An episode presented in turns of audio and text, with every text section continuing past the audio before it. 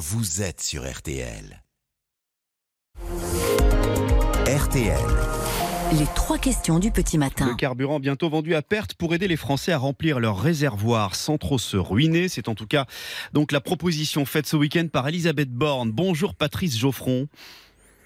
Bonjour. Vous êtes économiste, vous êtes aussi directeur du Centre de géopolitique de l'énergie et des matières premières. Merci d'être en direct avec nous sur RTL. La vente à perte, alors je le rappelle, c'est vendre en dessous euh, du prix d'achat ou de revient. Est-ce que c'est ça, aujourd'hui, la solution? Ou alors, euh, comme disait Olivier Dauvert, c'est une fausse bonne idée? Oui, je partage euh, plutôt ce, point de vue. Euh, c'est une mesure qui est une mesure d'urgence et faute de mieux du côté du gouvernement, puisque l'an dernier, finalement, beaucoup d'argent public a été engagé au travers de Ristourne et, et on sait ce que sont aujourd'hui les contraintes.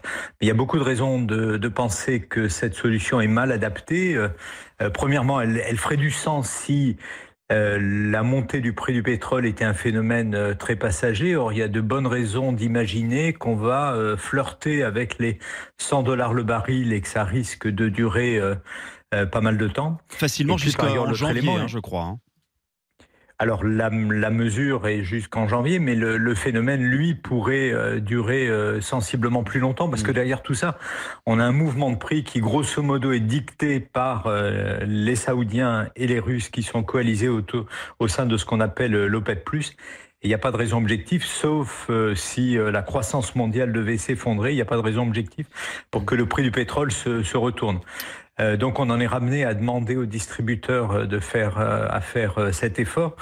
pour la plupart d'entre eux, les marges de distribution sont très très réduites. C'est le cas dans la grande distribution. Et puis par ailleurs, et c'est un des, un des problèmes, vous avez à peu près 2500 petites stations qui n'appartiennent ni à un groupe de distribution et qui ne sont pas adossées à un groupe pétrolier et qui, elles, n'auront pas la possibilité de faire cet effort. donc la portée réelle de cette mesure est, est tout à fait questionnable. Mais surtout, ça va tuer les petites stations-service.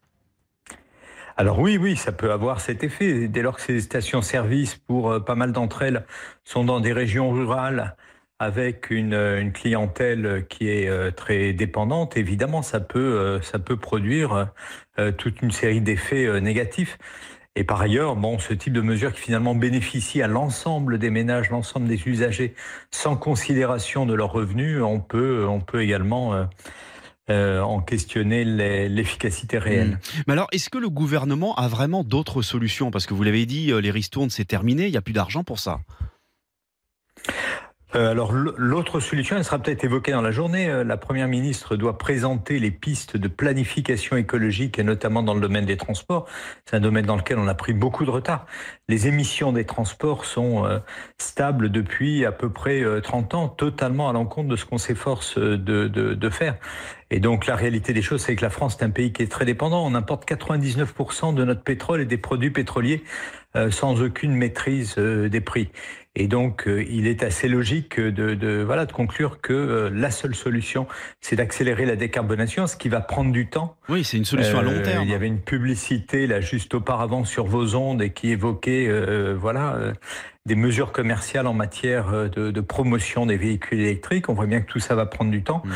Et dans l'intervalle, eh bien, il faut développer le covoiturage, ce qui marche assez moyennement. Il faut développer également les solutions dites multimodales dans lesquelles on va combiner euh, eh bien plusieurs modes de, de, transport. Euh, mais à n'en pas douter, voilà, il y a une période assez complexe qui s'ouvre à nous. Hmm. Merci beaucoup, Patrice Geoffron, économiste et directeur du Centre de géopolitique de l'énergie et des matières premières. Merci beaucoup, bonne journée.